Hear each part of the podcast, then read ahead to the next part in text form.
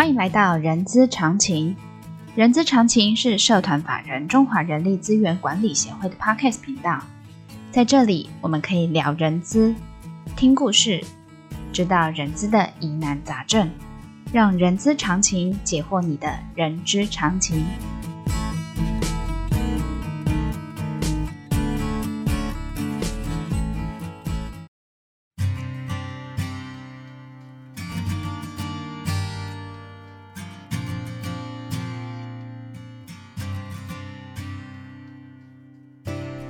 欢迎来到人之十分钟的节目，我是 J.K. 洛琳。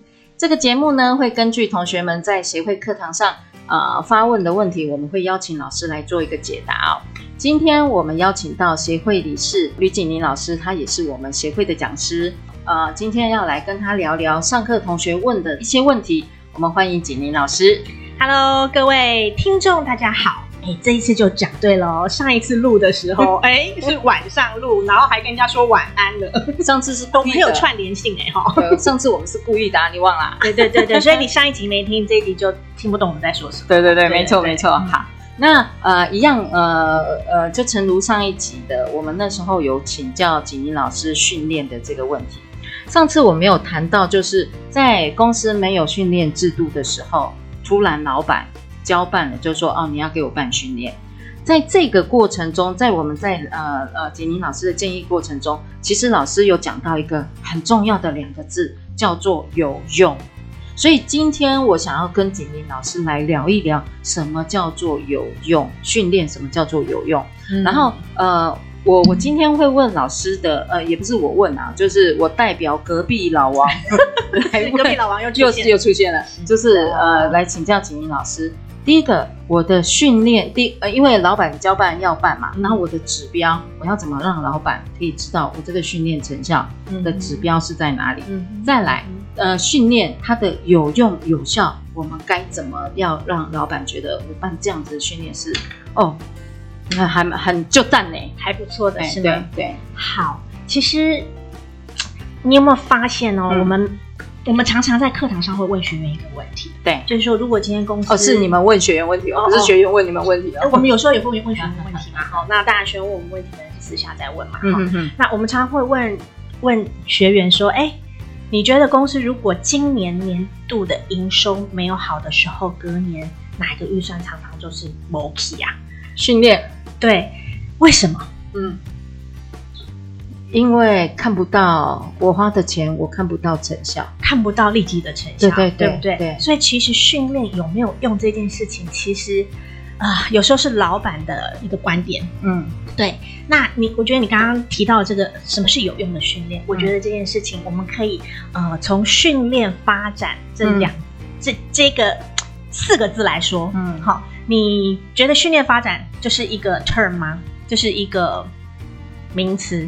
一起用吗？嗯、原则上哈，我算蛮冰雪聪明的啦哈。你是 你是，我认为训练跟发展它其实是两件不同的事情。是，对，没错，因为训练跟发展它其实都是一连串的东西。对，那对我们来说，训练其实它就是你今天欠缺什么能力，能够透过训练立即把你的能力培养起来，嗯、让你可以运用在工作上。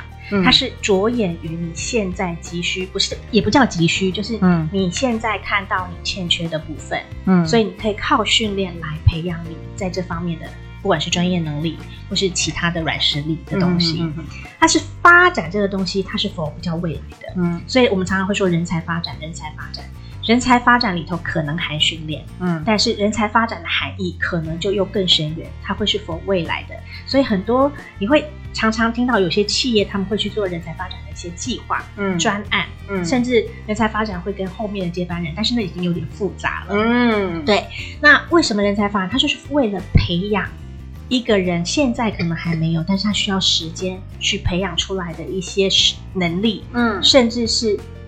因为一个人的能力被培养，一群人能力被培养之后，还可以改变整个组织的能力。对对，老师，对不起，我打岔一下，嗯、因为你刚才说发展是否未来，否未来的什么？嗯、是否未来的你所需要被具备的能力？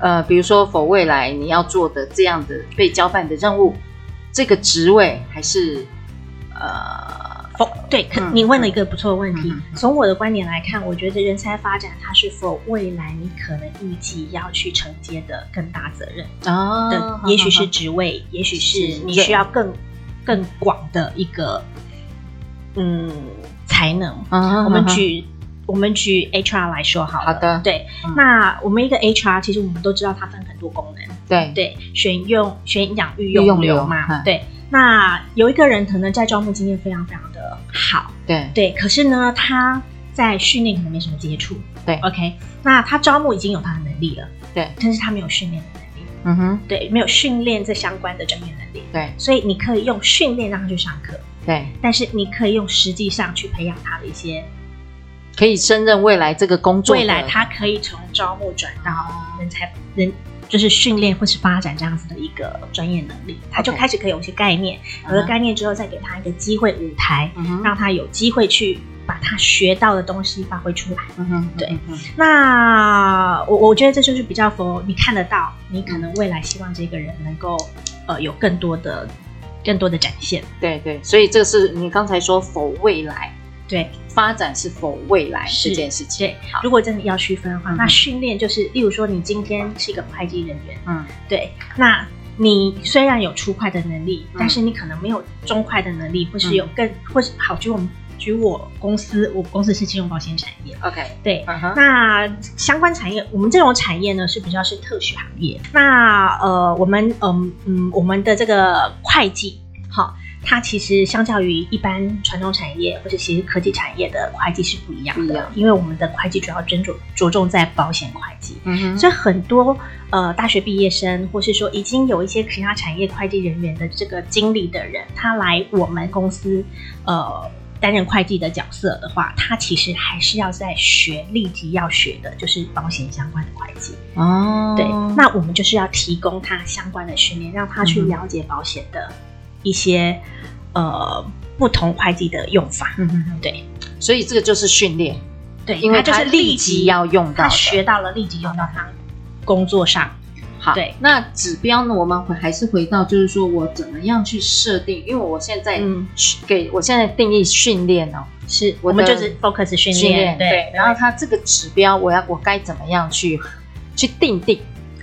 嗯，训练其实大家可以比较常听到的指标，可能就是。满意度之类的，对，客户满意度嘛，然、嗯、后，然后还有就是呃出席率嘛，对对对对对，对，然后还有就是时数嘛，对时数，对人次嘛，对，对 人天嘛，哈，对对对对，好。好。熟悉哦，对对对对对对对，其实这些都是指标，嗯，对，但是这些指标其实都是落后指标嘛，嗯、但但我们训练没有办法，有时候没有办法谈到这个这个两领先指标的部分，嗯、但是这些指标呃都是很数量化的东西。但是我今天想跟大家聊聊的，反而是大家只要是做训练的人都非常熟悉的，嗯、就是 Donna Kirkpatrick 的这个训练评估四模四层次，对对四乘四。那其实它也是一个可以评估的一个呃方式。那你说它来做指标，嗯，我觉得你也可以从这个评估方式来去设定它需要的指标。哦、所以其实我们刚刚提到课后满意度，它就是会落在 Level One，嗯，对，就是一个反应。